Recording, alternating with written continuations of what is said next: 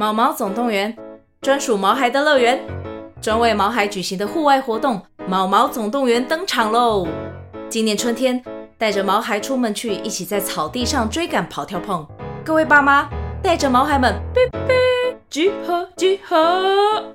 三月二十三号与二十四号，台北大佳河滨公园八号水门，毛毛总动员，专属毛孩的乐园。活动详情请见资讯栏或至 Klook 售票网站。二零二三世界音乐节在台湾，今年的世界音乐节首次移师北流，而且有四天的活动。前两天有免费的国内外音乐人演出、产业交流，还有国际论坛。周末则是售票音乐节，不但有跨国节目演出，还有免费的异国风市集。光是国内歌手就有猪头皮、王若琳、王洪恩等音乐人演出，还邀请到韩国与乌克兰的重量级创作团体哦。十月十二到十月十五，台北流行音乐中心室内室外热闹开演，更多资讯记得上网搜寻哦。我自己对于水的害怕，是因为我觉得看不到边，踩不到底。嗯、对，我对于未知的害怕。如果你对未知害怕的话，你应该就先去建构一个知识体系，说什么样的水是让我觉得安全的水。嗯，那大家常泡澡了，常泡澡应该有点帮助吧。当然没有用啊！我觉得，如果比如说你是在克服那个进水的感觉，说不定有用哦。比如说你真的很怕踩不到地，其实你就是去找一个安全可控的环境，比如他就是去游泳池。就是说，如果像我个人有一些症结点是在于喝到海水觉得很咸很苦，所以我是怎样，就是要喝盐水，然后越喝越浓，这样吗？如果你是盐水的话，你就是你就没有跟大家抢食盐。我们聊什么？好像不一定。今天聊什么？也要看心情啦。那我来干嘛？那就反正纯聊天。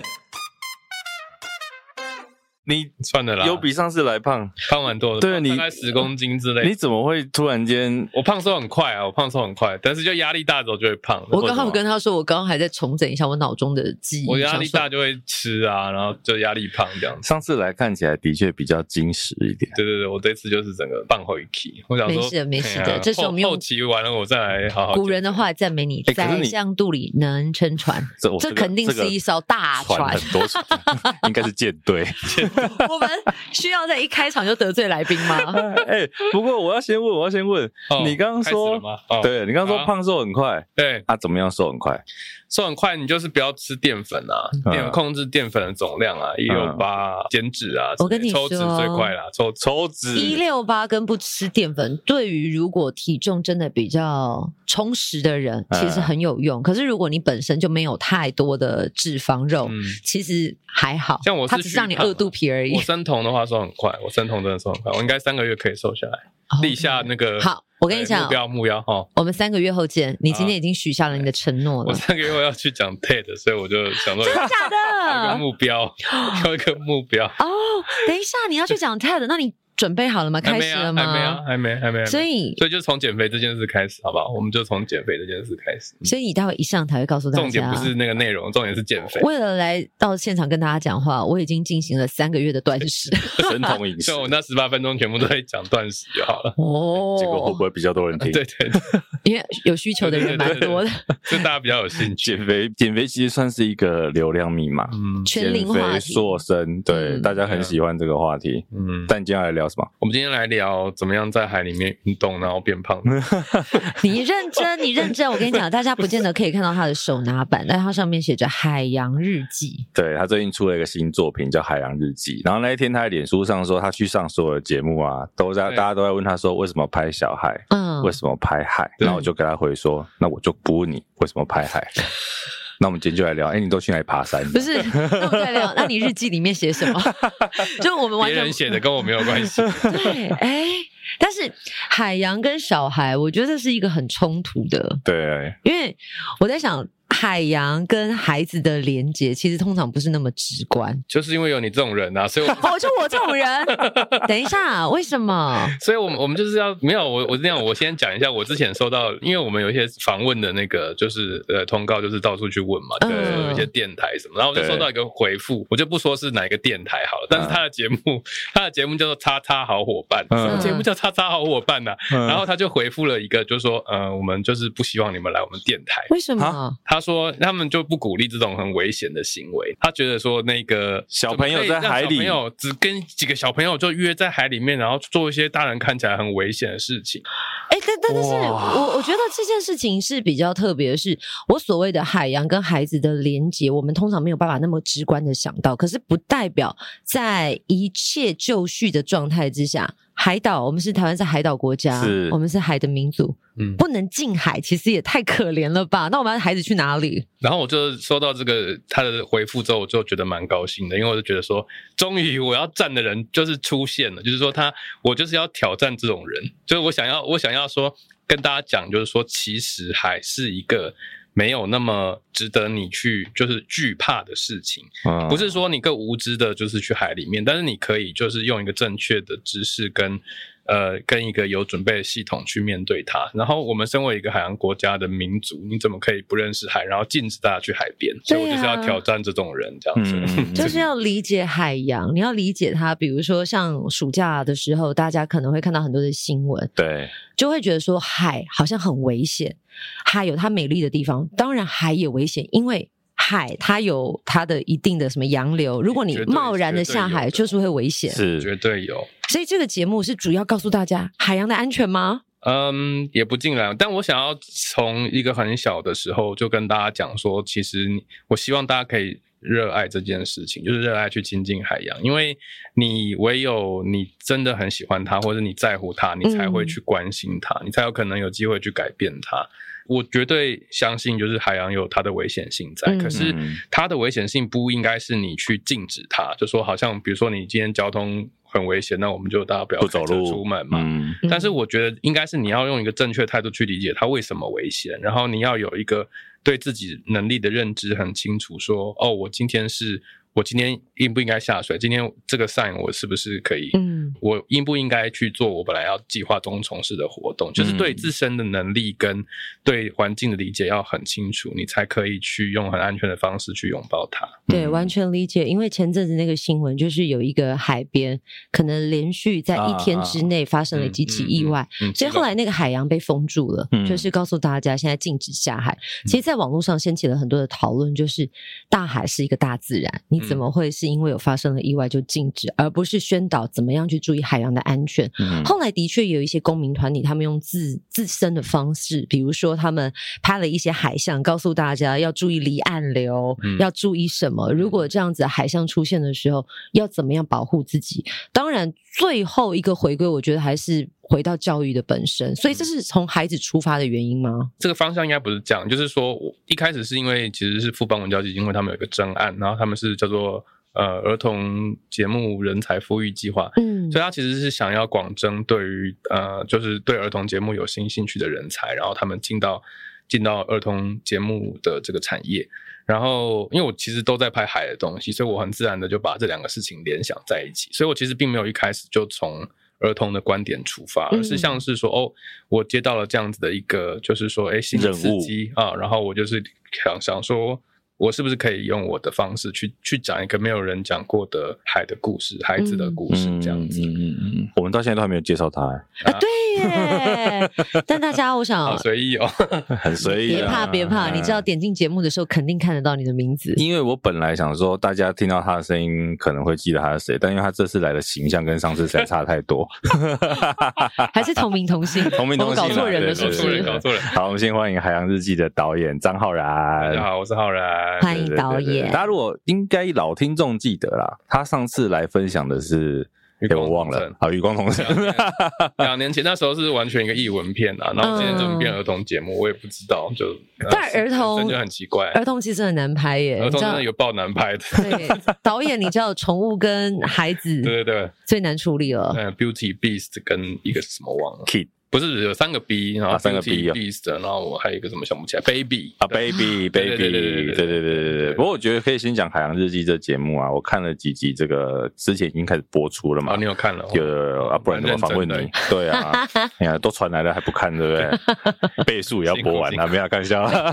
YouTube 不能加速，YouTube 可以，真的好，可以，但我没有啦。导演心碎了，我只是点的比较快而已。说十二分钟，十二分钟有什么好加速？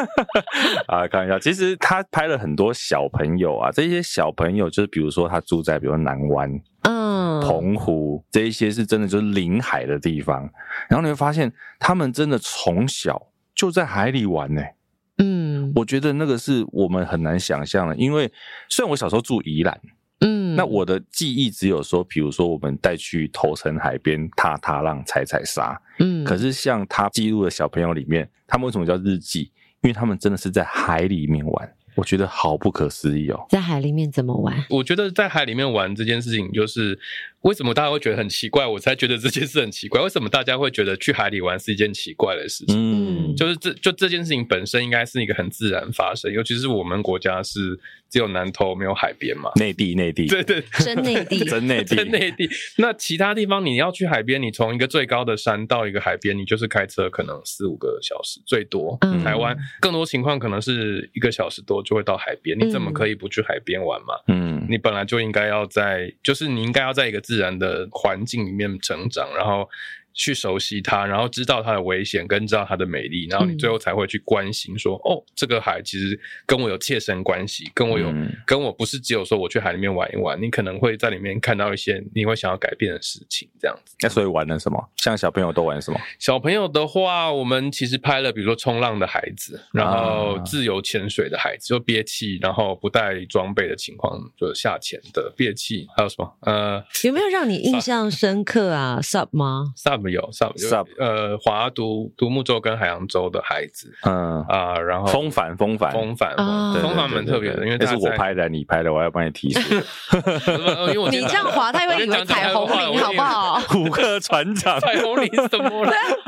好老哦，讲出彩虹铃，划着船，没有初年，我们就是帮大家找一点娱乐嘛，你知道生活很辛苦。是是是是，我今天有点宕机，抱歉，我没关系。我早上去一个，我早上去月明国小，然后是在宜兰的。学校小朋友很嗨，但是就是讲了很多话，所以我现在有点宕机。没事的，没事。跟孩子相处应该是很快乐的事情。其实我觉得最快乐的事情是看他们在看这些事，就是你你真的面对你的 TA 哈，就是上次的 TA 上上次拍一些老人嘛，那这次 这次拍一些小孩，我们没有叫你得罪听众。这次拍一些小讲的老人是包括是像林怀民老师他们那些人，对，他们是真正的 大师大师，我觉得大师大师前辈前辈。那这次就拍小孩，我觉得其实小孩的难度。更高哎、欸，就是说他们的不可控性跟他们的，就是他们没有要让你演，他不能说再你再再做一次刚刚那件事，应该说他们没有在管你吧？他没有在管你啊，他就在做他的事情。对啊，他就在玩呐、啊。嗯，但我觉得很，其实这个节目在出发的时候很一开始就有一个设定，就是说我们不要介入，尽量不要介入。嗯，嗯，当然没办法，还是就是吃饭还是要管一下子，但是就是尽量的不要去干涉他们在做什么事情。嗯、就他们在冲浪就让他们冲浪，然后没有说哎、欸，你现在冲过来一点，冲过去一点没有？对，对对对。就是让小孩自己去发挥，说他自己本来就很擅长做的那件事情。那你自己跟海的渊源呢？你从小有在海里玩吗？没有哎、欸，我从小在游泳池。那你刚刚讲那么多，一副我们好像就是没有亲近海，很罪恶。但你也是在游泳池啊？对啊，但是问题是，我觉得。因为我觉得我没有那个机会，就是我在小时候就是被就是禁止说你你去海里面危险，我甚至连被去游泳池都会说被就是有点危险的这样子的，所以我我其实是有点奋奋战出来说到现在可以说在海里面游泳这样子。嗯，对。然后我觉得，因为我从二零一五年开始拍，二零一五年开始拍水下，是那时候是拍一个远洋渔业纪录片，然后就是因缘机会有一些水下的摄影的机会，所以二零一五开始后就比较认真去学了潜水。后来学自潜这样子。那所以其实越去潜越去接受这件事情的时候，你就发现说，真的很多美好的事情，或者是很脆弱的事情，嗯，那它其实是一瞬间就消失的。比如说鲸豚这件事情，嗯，有时候你在海里面，你就是跟它相遇，但是你你可能去两三个礼拜的潜水，但是你其实在水里面遇到它的时间都只有用秒来算的，嗯，所以就是那么美，但是它那么短暂的时候，你会越来越想要去靠近它，然后你就不会想要去做一些奇奇怪怪的去消费它，或者是去。破坏它的事情，因为你知道这个东西很脆弱，然后你知道它可能很短暂，你就会更去在意说跟它相关的事情是什么这样子。你有曾经惧怕过海洋吗？嘿，因为就像你说，呃，小时候可能大人会告诉你，就算泳池也都是危险的。嗯，你这样子走访观察下来，我们对于海洋的恐惧到底是什么？嗯，我觉得其实最开始的时候其实是跟政治有关，就是因为我们的就是我我们是其实被台湾海峡保护着嘛。嗯，那其实最开始在可能戒严时期，其实是不能靠近海岸的嘛，因为老一辈的会承袭的这个观念，就跟你说靠近海岸危险啊，然后他们会有比如说还有民俗的观点，会觉得说现在是民俗月啊，嗯、会有有人来抓交替等等。其实我觉得这些其来有自，因为他们这个会产生是因为。呃，他真的会在乎你，就是比如说，大人真的不希望小孩出事，嗯，但他们又不知道怎么样告诉小孩说正确的方法是什么，所以变成是说，我就直接跟你说，呃，有有一些民俗的事情，所以你不要去，不要去，用威吓恐吓的最快了，对啊，不想说理由，直接用吓的，真真的可惜，因为。其实，像前一阵子有国际的媒体报道说，台湾是一个自由潜水的圣地。然后，然后我们就看这些地方，哎，就是我们平常可能在拍摄的地方，或者是就是在就是在这些点，我们觉得很神奇的时候，其实国外的人他们也知道说这个东西其实是很珍贵的。那只有这就只有我们可能就是呃，我我们自己的人不会去去亲近这些点这样子。贤妮，你有潜水过吗？没有，我就是属于怕水的那个人。对啊，我就好奇，像我相信我们的听众里面有一些人是怕水的，嗯，怎么样去克服那个下水的恐惧？有没有？因为我觉得你也是以前没有那么渐进，对对，渐进嘛。你如何去？但我我想总不能说丢下去就好了。可是我我想要说一下，因为我觉得每个人害怕水的成因不一样，是因为我小时候掉进过游泳池，你有溺水的经验，所以你会恐惧那个水进入到你的鼻腔，让你不舒服的感觉。嗯哼。但像现在可能国小孩子啊，甚至幼稚园孩子，其实在学校都有告诉你，可能要有基本的游泳技能。但是这些游泳技能到底足不足以让你在海上自救，那又是另外一件事。我们今天当然就不讨论。可是我只是想说，怎么样去跨越那个未知的恐惧？因为我后来真的有研究过，我自己对于水的害怕，是因为我觉得看不到边，踩不到底。嗯、对，我对于未知的害怕。嗯，如果你对于未知害怕的话，你应该就先去建构一个知识体系，说，呃，怎么样的水是我让我觉得安全的水？嗯，那大家常泡澡啦。哦，对，真的吗？常泡澡应该有点帮助吧？嗯。啊，你就泡的时候，然后来个当头棒喝，拜托，有有用吗？当然没有用啊！嗯、我觉得，如果比如说你是在克服那个进水的感觉，说不定有用哦。对啊，你就把自己把自己连头对一起下去。我那天去住个饭店，它浴缸就很大，就连我这个身材都可以整个人进去的那一种。我觉得那个应该蛮适合练习的。我们不要理他。我们有一集小琉球，那大家会觉得小琉球是个岛嘛？你骑骑骑这个摩托车五分钟就到海边的一个地方，但是为什么就这边的小朋友应该要在水里面大玩特玩才对？结果他是我们。八级八组孩子里面，其实是最怕水的一组。为什么？他们就是被从小被告诫说，观音妈说不能去海边了，哦、然后往翁牙公唔当去啊那样，没在去啊那。观音妈跟翁牙啊，为什么不是？比如说什么海上是妈祖？哦，因为小琉球信仰其实蛮丰富的，他们主要是有一个观音寺，然后当然也有妈祖信仰，可是那个小孩刚好他的阿嬷就阿妈阿嬷是信观音妈的。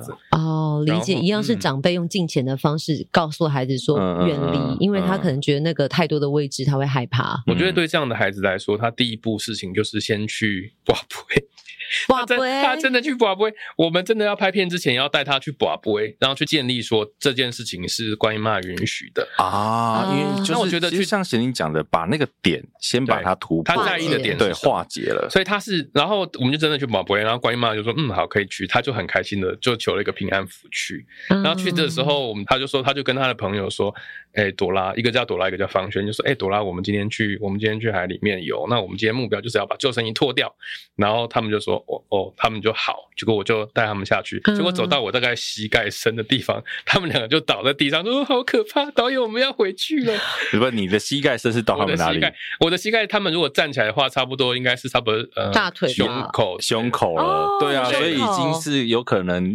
到脖子，就是他如果躺着的时候是到胸口这样子，所以就是就是他就是他如果是躺着的姿态的话，他是踩不到地的。可他如果坐起来的时候，其实就就就可以坐在地上。完了，我觉得好不好？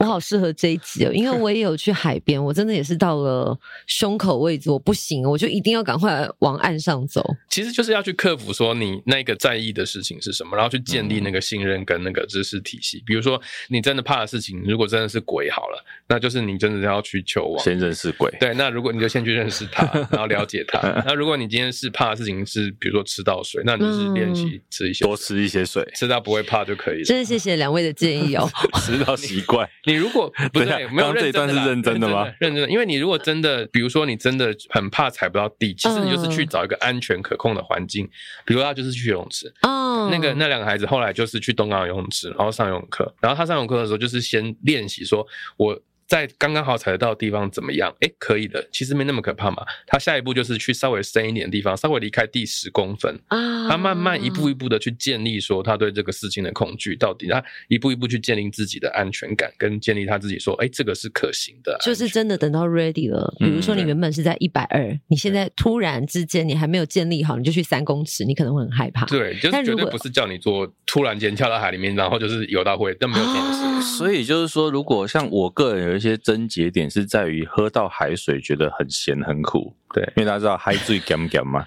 里头盐盐嘛，对不对？你不要跟我说你要饮淡水进来，对，所以不是，所以我是怎样，就是要喝盐水，然后越喝越浓，这样吗？如果你是盐水的话，你就是嗯，我想干，想办法不要入嘴巴。你最近就有没有那个？你就没有跟大家抢食盐？笑出来，真的，对啊，所以像因为我自己是这样，就是我其实也是水性没有很好的，嗯，然后但潜水我 OK，我也曾经去过深潜，可是像我还是会有点怕怕的，虽然你有带那个氧气啊什么的，你还是觉得有点怕怕的，对。可是像冲浪那种，你等于是完全没有任何设备在身上，你就是只身跟海浪肉搏的，嗯，那个我就真的不太敢嘞。这我也不是鼓励大家一定要去冲浪，我这我只是想要说，其实你可以用你自己喜欢的，然后你自己可以接受的方式跟节奏去亲近海洋。嗯，其实这个这个节目的 message 就这么简单，就是说你你你今天很喜欢这件事情，你就是去认识它，然后喜欢它，你就你就自然不会去想别的事情，就不会想要破坏它，或是你不会有更多，比如说海洋武器化等等，就是你你其实对它的事情就会变得很善意，然后你会其实进而其实会变成是说，因为你在乎这个事情，所以。所以很多围绕他的事情你会关心，嗯，然后很多的议题就可以因此而被讨论。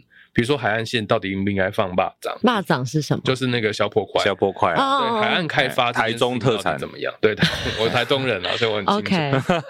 那就是说，比如说他这个就经济利益，就是比如说可能有一些度假村的开发，海滩私人化，其实可以讨论的事情真的非常多。然后，但是这些事情都完全是你要在意某，就是你要在意它。不然你想说、嗯、哦，那个放大长跟我有什么关系？可是如果你知道这个东西会影响到潮间带的生物，你可能会影响到珊瑚，可能会影响到。这些以珊瑚为食的这些周边的生态系统的时候，你就会觉得说，哎，其实他们那么脆弱，然后你用这么粗暴的方式对待它，其实其实你到最后会影响到我们人类自己。那你们这一次在拍摄的时候走访了哪几座海域？然后你自己很印象深刻？你刚刚讲了琉球吗？对，我们小琉球，小琉球，小琉球。下一季希望可以去琉球，小琉球，可能预算要增加一点。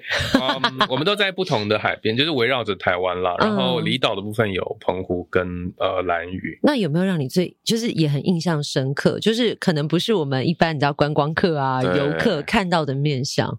这一季吗？这一季好像都走一些很观光的点呢、欸。没有，或者是说这几个海域有没有什么不同啊？或者是你看到的视角，对呀，觉得是我们可能忽略的。呃，我在开发这个系列的时候，其实有一个很初衷的设定，就是说魔王初衷，魔王初现在叫 动力火车，动力火车。哦，呃，其实有一个很初始的设定是说，就生物学上有一个叫做七位，叫 niche，就是说你什么样的生物会栖息在什么地方，嗯、而且非常准确哦。比如说海拔多少到多少，就是就会那种生物它会栖息在，嗯、因为生物学是这样子。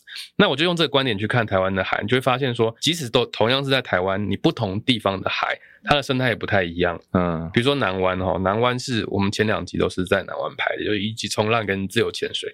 那为什么这两集都在南湾找到？是因为那个地方的海是非常温和的，嗯，它相对来说它是一个很容易亲近的海。但是呃，比如说像台东长滨或者是、嗯、呃，就是东海岸的部分，相对来说它就没有那么的亲和，可是它是有力量的沿岸嘛，对不对？对，它是一下子就变得，它也是沙岸，可是它一下子就会很深，就是到 okay, 就已经会 okay, 就会黑潮经过。Uh, uh, uh. 所以其实，在不同的海域长出来的孩子，他们的性格跟他们亲海的方式也不太一样。像比如说台东的孩子，他们就是其实有点像在挑战，他们会觉得说这个海，这个海其实是一个训练的场地，或者觉得说，嗯，爸爸会用这个海去训练他的体力跟他的勇气等等。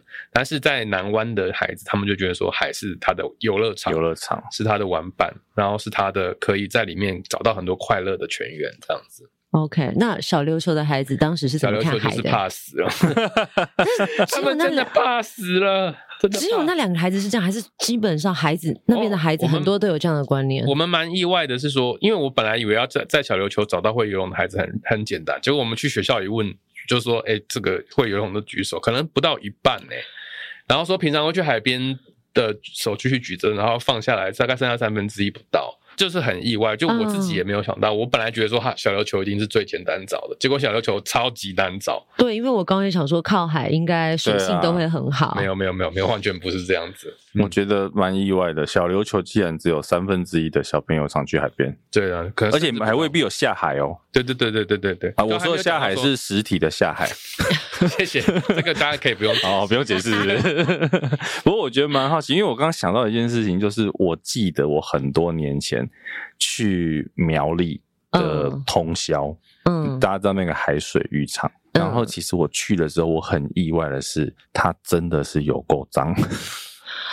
然后 为为什么我因对，因为一下去之后，你会看到好像不远处就是有一个类似像是我猜 maybe 是炼油平台是什么的一个很大型的建筑机具，嗯，然后你就会看到海面上我们在旁边的海面上。飘的都是油污，好可怕啊、哦！对，所以我蛮好奇的。你刚刚有讲到，包括像观光啦这些东西，就是你在拍摄这些过程当中，有哪些看到海洋或者是岸边被破坏的痕迹？兰屿吧，我觉得蓝雨蓝，因为蓝雨的反差是很大的，就是说大家都觉得蓝雨的那个海是非常干净的海，对不对？嗯。结果在这么干净的海里面，就是出现一些很奇怪的东西，比如说小孩子就捡到交通锥。他们 交通锥是三角锥这种东西吗？可能海里面有人在浇管。对对，捡到牙，海龙王是不是？捡到牙膏，还捡到冰箱。冰箱，冰箱。最扯的是，我们觉得我拍到捡到冰箱，我后来啊，后来好像没有捡进去，因为就是太跟本片无关。嗯。可是他就捡到一个冰箱飘在那里，然后他就浮在那个港浮了一天。怎么进去的？就是荒谬，荒谬。他可能是那个从港旁边掉下去，就是可能载运的时候没有顾好就掉下去。哦。就是摊车的那种冰箱。很多那种海上漂流物，其实不一定是人类丢进去，它可能是从各大的洋流掉。对，海洋没有加盖，海洋也没有边界，随着洋流真的是飘来飘去。这是全世界的、全球的共业。你刚刚是要讲说太平洋没有加盖吗？就真的没有啊！就是我真的必须要跟大家讲，因为我觉得像你刚刚说去海边，你会发现。我们我们在课本上啊，或者杂志上，永远看到是很美的刻画，蓝蓝的海，然后呃很雪白的沙，或者是怎么样很干净。但其实你真的走访一些常去的观光海边，嗯，你会发现不是你想象中的这样。嗯、那你说为什么可能有些朋友不见得喜欢去海边，或者是根本没有近海？我自己必须要说，有时候就是有一两次，我朋友跟我说：“哎，我们去海边玩。”我真的是走向那个沙滩的时候，我洁癖都要犯了，因为在沙滩上面。你不能说很多，但是你不可以忽略那些海上的垃圾，嗯，所以你根本也不敢让自己置身其中。可是它本来不应该是这样的，所以只有如果只有沙子，你没有问题。我觉得如果它是干净的状态，我就觉得应该还好。但是海边，因为海上也是有很多的漂流物，不管是漂流木或是漂流树，那个都还好，因为至少它是自然的。可是你真的可以看到宝特瓶飞过来，做胶带。保利龙，对啊，可是你不觉得海这件事情，在比如说我们说很多影视作品里面，嗯，它其实是蛮浪漫的。你看那个男女主角约会有没有告白或者是暧昧都要去一些情杀，什么什么心沙？我们节目你那个是金田一啊，画风又变了。哎哎，对，就是他们都会去海边谈谈恋爱啊，嗯，那是一种浪漫呐。还是海里面有什么神秘的力量？你知道什么神秘的力量的传说吗？或者是这次在拍摄，你有没有本来是想要去探究一下的？我觉得神秘力量可能就是说，呃，我们在拍这些小孩的时候，他们都非常的有创造力。就是说，他在海边都会编出各式各样的故事，像什么？什么？像比如说，我们有一集是澎湖的，就他叫周哥跟周妹，就是一对滑 SUP 的兄妹这样子。嗯、那我先回应一下你刚刚说的那个乐色那一题，因为他们其实他们的他们的呃这一集的任务是他们要划去一个无人岛，他们自己划 SUP。啊当然，旁边有大人借护了，哦、但是他们是靠他们自己的力量划，不是说大人帮他们滑。嗯嗯嗯，所以他们两个兄妹一人一艘，哎、欸，两个人划一艘 SUP，然后去一个岛上。那那个岛是平常没有人上去的无人岛，但是那个岛上充满了。有一部分靠洋流的一侧全部都是垃圾，所以我们拍片的时候其实必须要选择比较干净那边去拍，因为它有朝向洋流那边都是垃圾。那其实中间也不乏一些可能上面是简体字的，就是就是。其实那是因为洋流的关系，而且甚至可能从印度洋啊什么更远的地方，更远的地方，这是真的。是可能的。其实之前有很多的环保单位，他们有做过研究，就是说，因为洋流的关系，的确就是会带来带去，嗯、所以你很难说，呃，我们管好自己就好了，嗯、这是大家要有意识的。就是有会飘来病死猪是一样的、啊。对啊，对啊，对啊。但是我我我不是说只有对岸的，就是说这个垃圾其实是就是五花八门，对，什么都有。其实也有，比如说像他们去到处捡捡一个海废，叫做海玻璃，就是所有的孩子很奇怪哦。全部的全台湾的孩子，他们都会自动知道有个东西叫海玻璃。海玻璃是什么？海玻璃其实就是一些碎掉的玻璃瓶，然后磨成变历史形状，圆圆，很漂亮，然后透明的。但是他们就就把它有点像寻宝游戏这样，嗯、他们就可以从里面创造出很多故事来。就是后来兄妹他们就发明了一个他们自己在海边的，就是他们的冒险，他就把它写的像一个绘本一样的故事这样子。就他们有很多的创造力，是我觉得那个东西，因为因为大海给你的感觉。太奇特了，就是你在你在这里面得到的感知，跟你的整个感官的刺激，或者是说你看到的景象，都是跟你在陆地上或城市里很决然不同。所以其实小朋友的他们本来创造力就已经很很敏锐，然后很丰富。所以因为这样子的关系，你刺激他，然后你给他看了海里的事情，然后让他感受他被大海包覆的这种拥抱的感觉，嗯、其实他会回馈你非常多。觉得你觉得很有趣的小故事吧？其实我觉得在海边，我有一个是觉得很幸福。虽然常常我们听听海是听海哭的声音，对不对？嗯。但是我觉得听海是很能够让心灵平静。哇！就是那个海浪声，你会很舒服。玻璃的部分，玻璃的部分。你们不觉得那个简单 Foley 就是拟音嘛，就是配音效来。但我我觉得哇，这太多了，too much。这样你这样你这样会很像那个贞子，你知道沙大口要出来了。不是，你边讲我边配，这样比较有临场感啊。White noise，white noise，白噪，white noise。不觉得吗？哎、欸，刚刚节目在聊什么？讲到听觉是不是？对啊，要 cue 那个什么风潮出来是不是？对啊，我觉得其实海有很多的面向，我们刚刚讲的可能就是实际接触，但其实就是有一些渐进式的方法。像我自己啊，我觉得听海是一个我可以靠近海的一个方式。迈过来啊！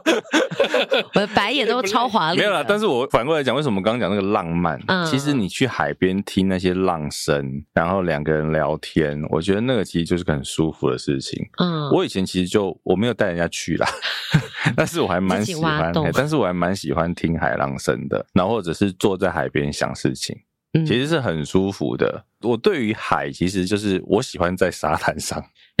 对，但是要下去还是会有点点怕。我想要 follow 一下这个事，就是你如果在海里面的时候啊，嗯，非常的，就是你会感到一丝宁静，因为没有手机讯号，嗯，所以你在那个，比如说你在之前的时候，有时候飘在那个浮球上抓着，然后你会听到很多平常。嗯，就是就是会你的你的听觉会变很敏锐，嗯，然后你会觉得非常的这这些声音是很和谐的，就是它的声音是来自可能呃石头在海里面，然后。岸边的浪远远的，那甚至会有可能奇怪的敲击声，什么就是各种动，就海海里其实是很热闹的，但是你在那一个当下，你会觉得非常的安静。我不知道我不知道这个形容对不对，就是你会觉得说这一刻是很宁静的，但是这个宁静会让你感知到身边好多的声音在发生。就是我觉得整个系列就是就是拍起来是真的是痛苦，可是但是在这么多嘈杂的可能各种意见啊，各种就是拉锯战争，然后各种。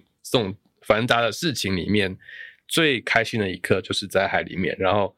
我这些事情都不用听。那你在拍摄，你觉得最痛苦的？对对对对，你刚刚说只想听痛苦，很痛苦，对不对？很多啊，很多。因为真的困难的点是说，其实一开始设计的时候，就是希望说不要有一个带路人或者是一个领路人的角色。所以，其实儿童节目常常会看到叉叉哥哥、叉叉姐姐嘛。嗯。那我其实避开这条路，就是因为就是不不好，也不是不好，不是不好，是说这种帮你开地图炮做。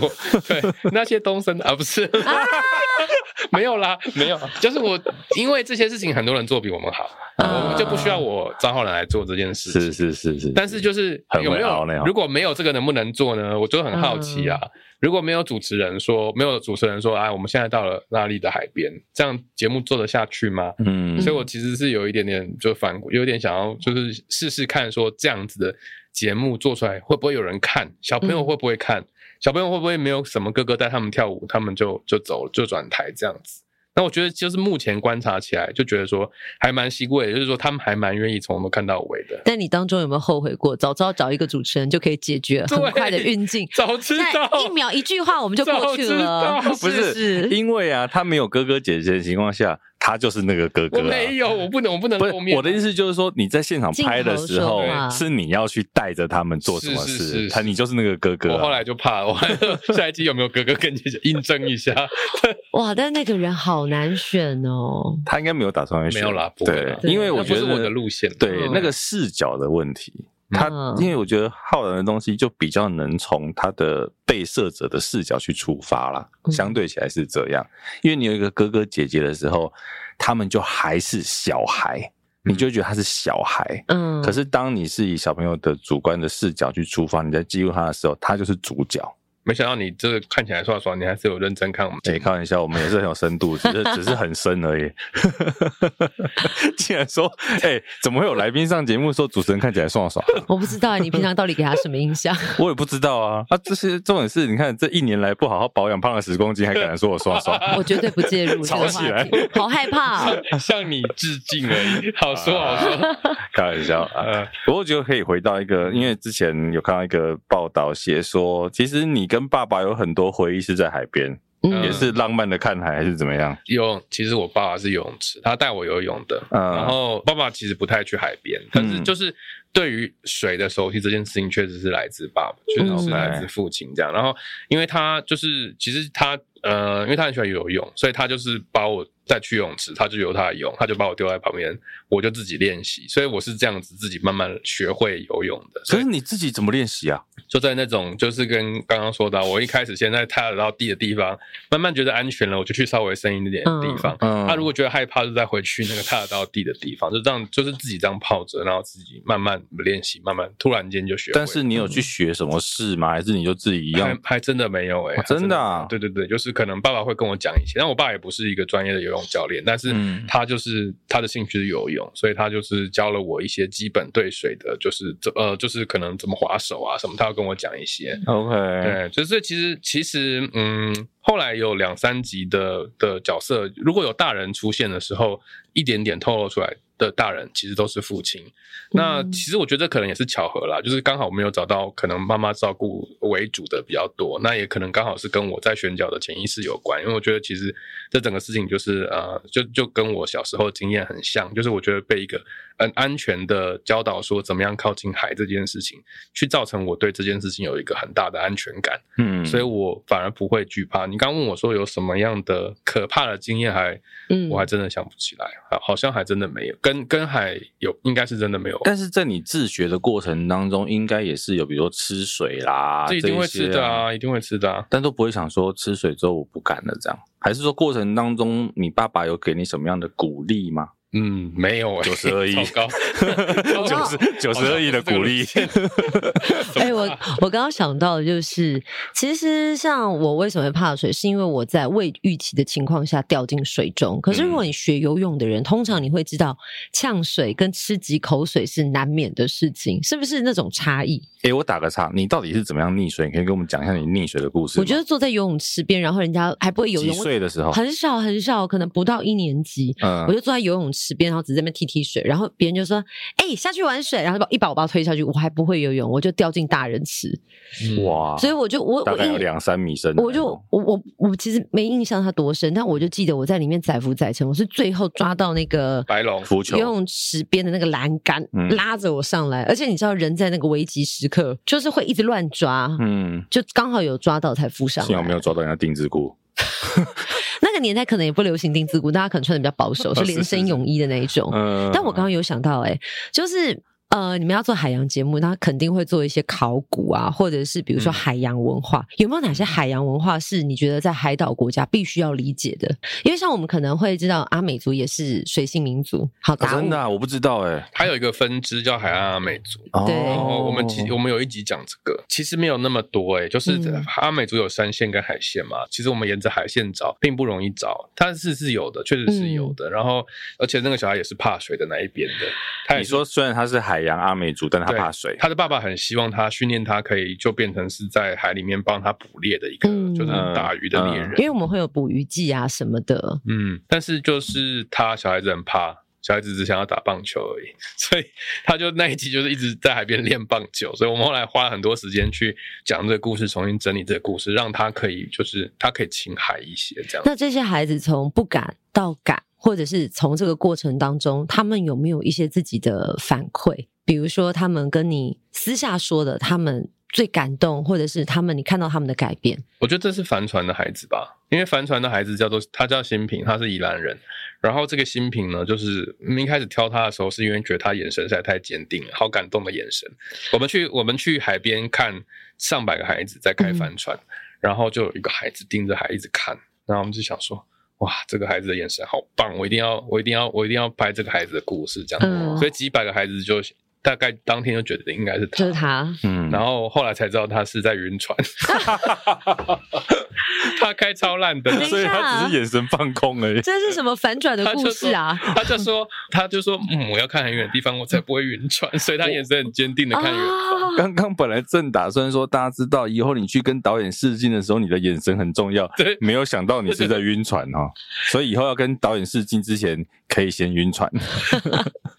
然后这个晕船的孩子呢，就是经过了我们拍摄大概为期两年吧。嗯。然后他在我们杀青之后，他现在已经是可以拿帆船比赛前几名，就是他他的整个成长是很很动人的。但我们没有跟到最后他的就是胜利的那一刻，我们我们 focus 在别的事情。诶，说到帆船，我看到那一集的时候，我看到很多小朋友他们就是玩那个风帆，然后算是一种比赛嘛。对对对对。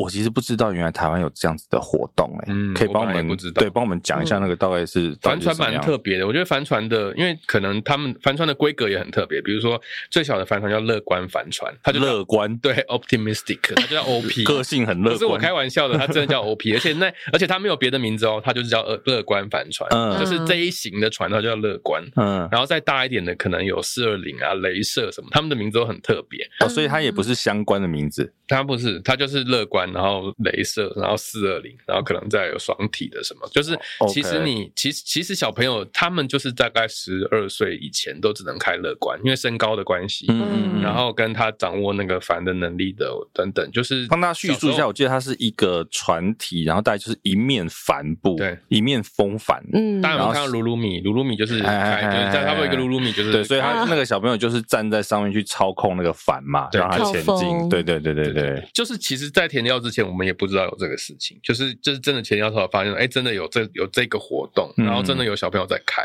真的蛮意外的。那帆船是有够难拍，因为帆船比赛跟大家介绍一下，它不会在正岸边，它会离岸可能一两公里。嗯，然后其实比赛时候你其实。也不能有电子设备在船上啊，因为它会影响公平性，就是它可能会有教练想要 cue 小孩，所以因为导演可能想要架个 GoPro 什么在上面都不行，都不行。对，所以所以其实蛮困难。然后任任何的呃，比如说借护的船或者是裁判的那个审判的船，它其实都是离那个就是离那个帆船距离是很远的。嗯，对，所以其实帆船是吃尽苦头的在。所以那到底怎么拍摄？空拍吗？空拍吗？空拍是一个方法，然后后来后来就是。用另外的帆船，就是我们你自己也抓一根在那边吗？对，你们没有要比赛，所以你们可以架机器。对，没有，就是在就工作人员坐在另外一个帆船上，然后拍它。哎，可是那个帆船可以坐这么多人哦？呃，大一点的呃，镭射帆船可以再载一个人，然后一加一这样。对，然后如果在我们呃主近桅艇，主近桅艇就是裁判在上面的那一个这一个船呢，可以载很多人。然后后来就是在比较平静的时候，海域比较平静的时候，在那个主近桅艇上面，然后用超长的望远镜头钓这样子。但我很好奇，摄影师上去要先吃晕船药吗？感觉风帆是药，对不对？一开始的时候就是气势很足，发了两个摄影师，后来还是我自己在拍他们俩。他们俩都挂躺在那这样子，对，哇，很气势很足，气势很足。想说，你看我们三个人今天这样应该很轻松，结果慢慢的阵亡。然后后来就是，哎、欸，不对，怎么让我在排？其他两个人就躺在甲板上吐。哇，对，所以这老天也是要赏饭吃，让你能够习惯这样子的乘风破浪。其实晕船可以习惯呢。我其实一开始也会晕船，我大概我我可能二零一五年那时候拍纪录片，大概前三天都会吐。第四天开始之后，终身免疫，嗯、就是这辈子就再也不会晕船。怎么做到的？是这样吗？我是这样啊，我不知道其他人，但是因为我真的是，我那时候是去巴布亚牛几内亚。去一些怪国家，嗯，然后，然后就是这个那个船是就是渔船，然后是很味道很重的，嗯、所以在那个船上面，然后就是很不舒服，吐啊什么的，就是大概三天，那你又不能下船，所以就是连续三个二十四小时完之后，说是后来第四天早上起来觉得没事了，但再也不会了，踩到地会晃吧？后来就是会有这种晕地的现象，就是、哦、我好像有。他这样的经历过，哎，就是我去马祖工作，然后好像忘记是哪一个机场关，我就坐船去另外一个有飞的，不知道从南关飞北干还是北干到南干，嗯、我就是搭船，然后那个船超级晃，应该不大烧啊。我跟你说，他真的是乘风破浪的姐姐，啪啪啪。乘风破浪，你知道吗？还没爬到那边靠岸的时候，已经有人在船上吐。你知道，只要在密闭的船舱里面有人吐，嗯，那个是多可怕。然后加上有那个柴油、汽油的，就是共享的香味啊。我跟你说，我就是就是哇，一阵晕之后啊，我是一只脚跨出船舱的时候，哎，我觉得平地都在晃，而且你是整个人就是呈现这种状态。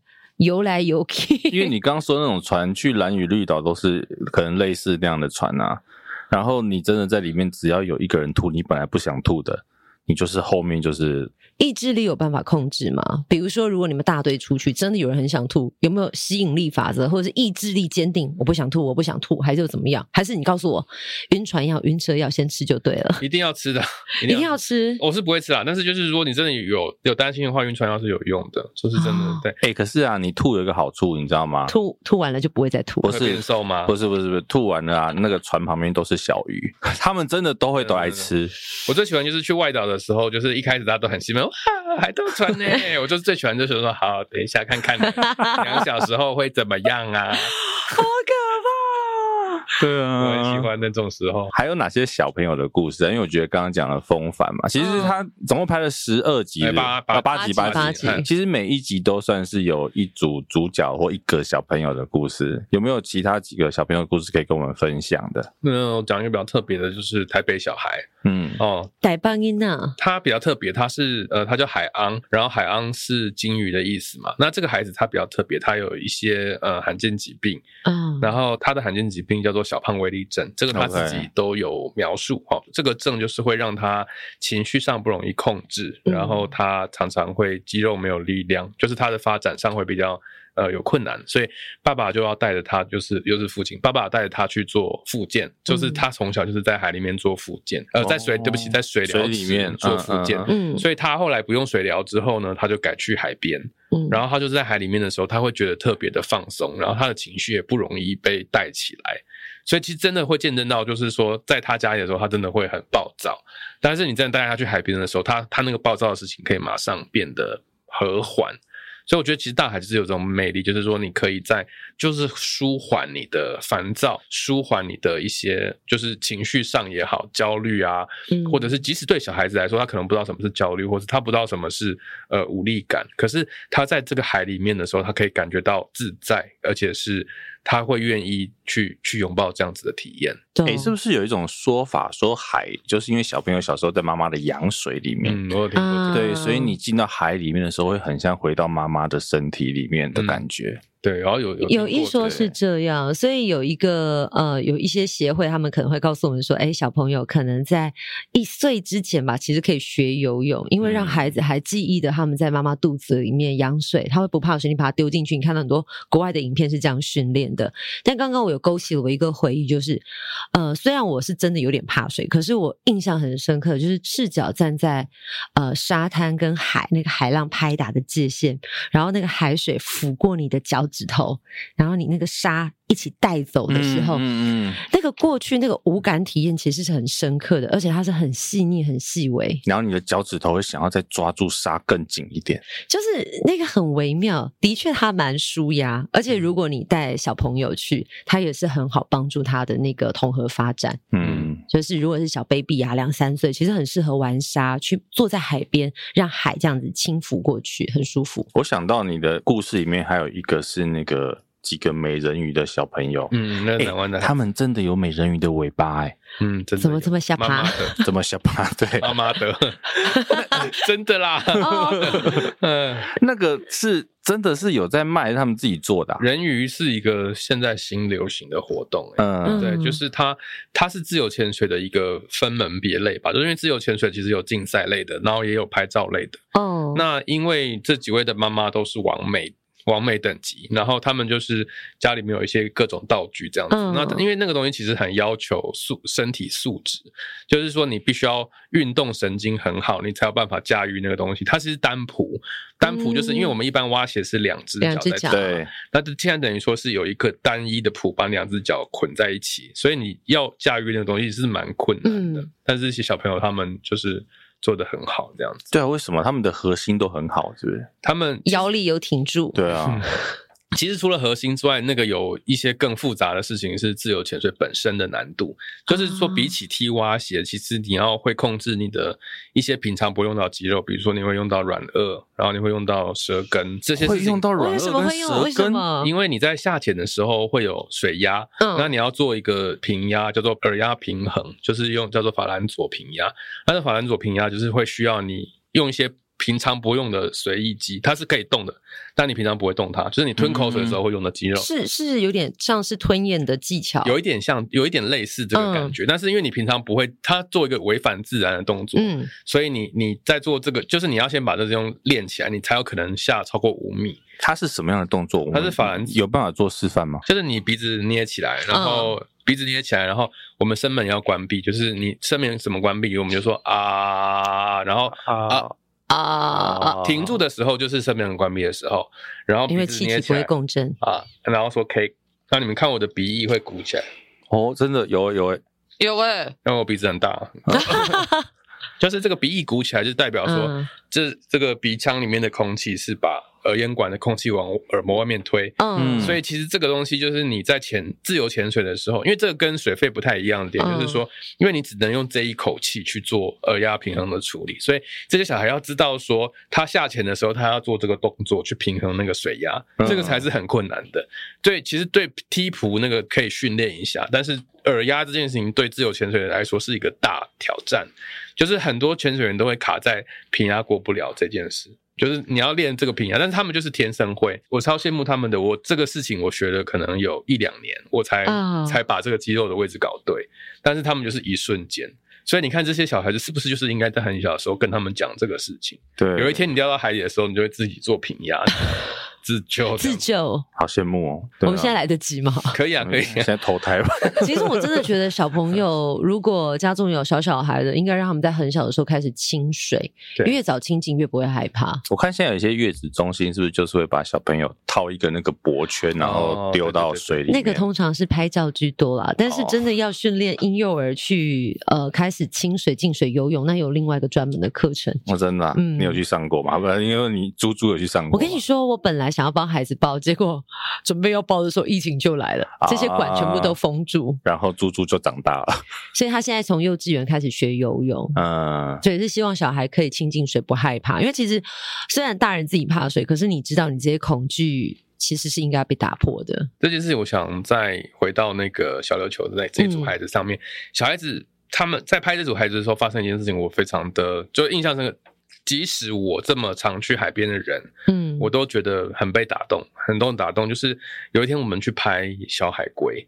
那这个小海龟其实是就是需要特殊安排，你才就是就是需要一个呃，它不是一个随随意就会遇到的事情。嗯。可是因为我们那天就是反正我们就是拍到了，然后这个这个小海龟它海龟很奇怪哦，它们可能诞生完之后四五十天之后，它们就会自己跑出来，然后就跑向大海嘛。嗯。然后会有一些留下来的，就是它可能会被自然淘汰的海龟，那就是会就这些会用研究的名目把它们全部挖出来，然后让它们也回到海里面。本来是它。应该是要被自然淘汰的，嗯，可是因为就是海龟的出生率实在太低了，海龟的存活率就是一千只，大概只会有一只海龟活下来，所以其实海龟是一个很艰难的物种，就是说你你这么多蛋，然后结果你。你可能整季这一只母龟只剩下一只，只剩下一只会活下来，嗯、所以然后那天我们就带这两个小孩子去看那个海龟，嗯、真的是我自己也被感动到，因为他们真的是海龟，真的太努力了啦！那么小的海龟，然后那么脆弱的东西，然后他用他那个小小的在那边弄那个沙子，人家觉得说啊，真的好希望你不要被吃掉，所以他可能一下去就会被螃蟹啊什么吃掉，但是真的是。被这个事情触动到，就是说，即使像我看过这么多生物啊，或者是说这么去过那么多奇怪的地方等等，你看到它这么小的东西，然后这么努力的，它也要学会游泳的时候，嗯、你不得不会被这样子的事情折服，你会觉得说，嗯，果然自然还是有它可以动人的地方，这样子。嗯生命的伟大，我刚刚其实蛮感动，因为类似那个海龟要爬上大海的画面，嗯、我曾经有看过这样的纪录影片，嗯、真的就是小小的手、小小的脚，然后在海滩上面翻啊翻，可能爬一爬，它整个人就是挖呀挖，对，挖呀挖，挖呀挖之后，它可能不不小心仰肚了，嗯，然后它自己再想办法翻回来，回来是。可是一个浪打来，它可能被冲得更远了，也或许根本没有进去，不知道去哪里了，嗯。就生命很伟大，啊，所以大家除了关注海龟有没有被插吸管之外，其实可以看一下小海龟的，可以看一下诞生。对，下个诞生，激励一下自己。对呀、啊，小海龟都那么努力，在干嘛？对，他那么努力，还还你可以学游泳的、啊，他他们都学得会的。哦，谢谢你，他们都学得会。很深刻的鼓励。哎，好了，讲一下《海洋日记》，现在其实已经陆续在播出中嘛。对，每个礼拜五的晚上六点在公共电视，然后五点半在某某某某亲子台，嗯、然后公视家是中午十二点更新。然后还有什么？My Video 是五点半，嗯，就是在，其实就是这，诶，大家只要记得公共电视。某某台，然后跟他们的线上频道，就是 My Video 跟公司家。哎，你很厉害，我觉得一般觉得。其实我觉得导演蛮厉害的，而且重点是，我觉得这些资讯应该网络上找一下是看得到的。对了，但是你有把它背起来，我觉得很不容易。没有，我有小抄，我有准备了。你为什么那么诚实啊？好了，那个我们的节目资讯栏也会放啦，嗯，对，大家可以看一下，嗯，好吧。希望大家冲一下公司家啦，因为公司家需要大家的点阅了。怎么样？点阅有什么好处吗？嗯，我是没有好处。哎、欸，给导演一些鼓励，这样他瘦身会瘦得更快。对、啊，他刚好发下好雨了，三个月之后要那个 TAD。你这样他比较方便跟富邦文教基金会请款。他们好像没有要做第二次，不知道 可以讲吗？你这可以讲吗？嗯，可以，可以，可以。不会啦，我觉得这个毕竟是文教基金会嘛，嗯、对不对？花一点预算在这种拍一些小朋友啊，拍一些海洋的故事是好的。哇，这也是非常重要的啊，企业的永续 ESG 嘛。对啊，我最后真的要很感谢他们啦，因为他们其实是对于儿童节目的品质要求极高了，嗯、所以他们对我们的雕模。雕钻，然后研磨是非常的，就是苛责，但是这个苛责我觉得是好的，嗯、就是说它很很很精雕细琢，精雕细琢。其实我们其实过很多版本，就是其实我们前两集在做的时候，真的是做到想说我我为什么要做这件事情？嗯，可是后来觉得是他们这样子要求，才会有一些可能跟以往不一样的做法出来。几近苛求，就为了打造完美。可以、欸，但我好奇，我问一下，嗯，他们是在雕琢哪些地方？因为应该说，我好奇是从企业的角度。你刚刚有读出来的视角这件事情，啊、因为他们就是，其实我们一开始也没有设定我们不要主持人，其实是他们希望说，你们可不可以试试看不要？嗯，就是说他们希望，因为这种哥哥姐姐类的已经很多了，然后不差我们一个。可是我们可不可以做出真正儿童观点？那这个儿童观点就是说。小朋友在想什么？我们好想知道。我们小朋友在面对这么大的一个海洋的这么大一个挑战，超出他们生命经验这么多的事情的时候，他们是怎么想的？嗯，所以我其实觉得这个节目最后面最珍贵的部分，就是保留了这些他们对于海的整个感受，或者是他们对于海的观点，是完整的被记录下来的。那最后我好奇，导演你修正了什么自己的观点来符合孩子的视角？把自己都剪掉，因为反而是那个哥哥。有时候我还是要留着一两句话，让大家知道我是有大人，不然等下那个 其他人会很紧张。担心、很多人问我，很多人很紧张，很多尤其是很多记者，我觉得很很奇怪，就是很我这次很很奇怪的经验是，记者都会问我说：“你怎么可以让他们做这种事情？”很多记者问我、欸，哎、哦，很多记者问我就说：“哎、欸，你看起来就是那是真的没有大人嘛？”他们会说：“怎么可以？”他们感到很紧张，这样子。这不是记者问这个问题也有点那个，再怎么样都会有摄影师跟导演在啊。嗯，可能他们就是、还是他以为摄影师也是小朋友，应该是拍的很真实，所以他们觉得就是孩子。因为我们刻意把他们都就是大人的角色都剪掉，所以他们就觉得说，怎么可以会没有大人在场？这些记者平常做假戏，呃，不是。等一下，那我好奇，有有观众因为这样来写信询问吗？还没有，目前还没有。我觉得应该不至于用嘛，但是，但是我觉得有可能就是他们会不会就是希望，可能有道有些人会说啊，加警语啊，或者是。我本来有要加，我本来自己很恼火，想说我要加警语，结果那个就是我们的制作人小贝，就呃我们的呃监制小贝老师，他他很勇敢，就说不用加，他他一句话就可以挡住所有的秘密，就说他就打勾说嗯，本节目不用加警语，这样我们要说好吧，谢谢小贝老师。哎，不过你刚刚讲就是我再跳回来富邦这件事情，说真的，我听到我蛮意外的，他们想要修改的部分，嗯，因为我觉得啊，常常呃企业方或者是赞助方，嗯，他都会站在一个比较大众想要看的方式去做修改，嗯，可是他反而是跟你讲说，不要，我们只要看小朋友的东西。我觉得其实这个蛮难得的。他们在儿童节目的品味上，或者是说他们在就是视野上是是，我觉得应该是世界一流，因为他们买了非常多国外的影展片，嗯、然后他们会定期办很多的工作坊，让我们去参加，嗯、然后会请一些国外的先进，什么挪威人啊，然后加拿大人等等。来台湾，然后分享他们的经验，所以其实他们对这块的努力是非常的，就是有目共睹。所以相对来说，我们身为他们的，就是他们就是呼吁这个计划嘛，嗯，那后来公司才加入，所以就是他们在做这件事情的时候，是真的是标准非常高，很谢谢他们这样子。好，这一段请得到款了 只要把这段寄给他们，只要剪这一段就好了。好了，今天谢谢浩然再次来到我们节目，好不好？大家自己。哎，海洋日记自己在资讯栏里面找一下所有的播音资讯，好不好？可以看到很漂亮的海，很可爱的小朋友，然后他们跟海洋之间各种，我觉得也不只是有趣的互动，有很多很棒的故事在里边，嗯、好吧？今天谢谢，珍贵的，哎，今天谢谢浩然，谢谢，谢谢，谢谢导演，拜拜，拜拜。拜拜。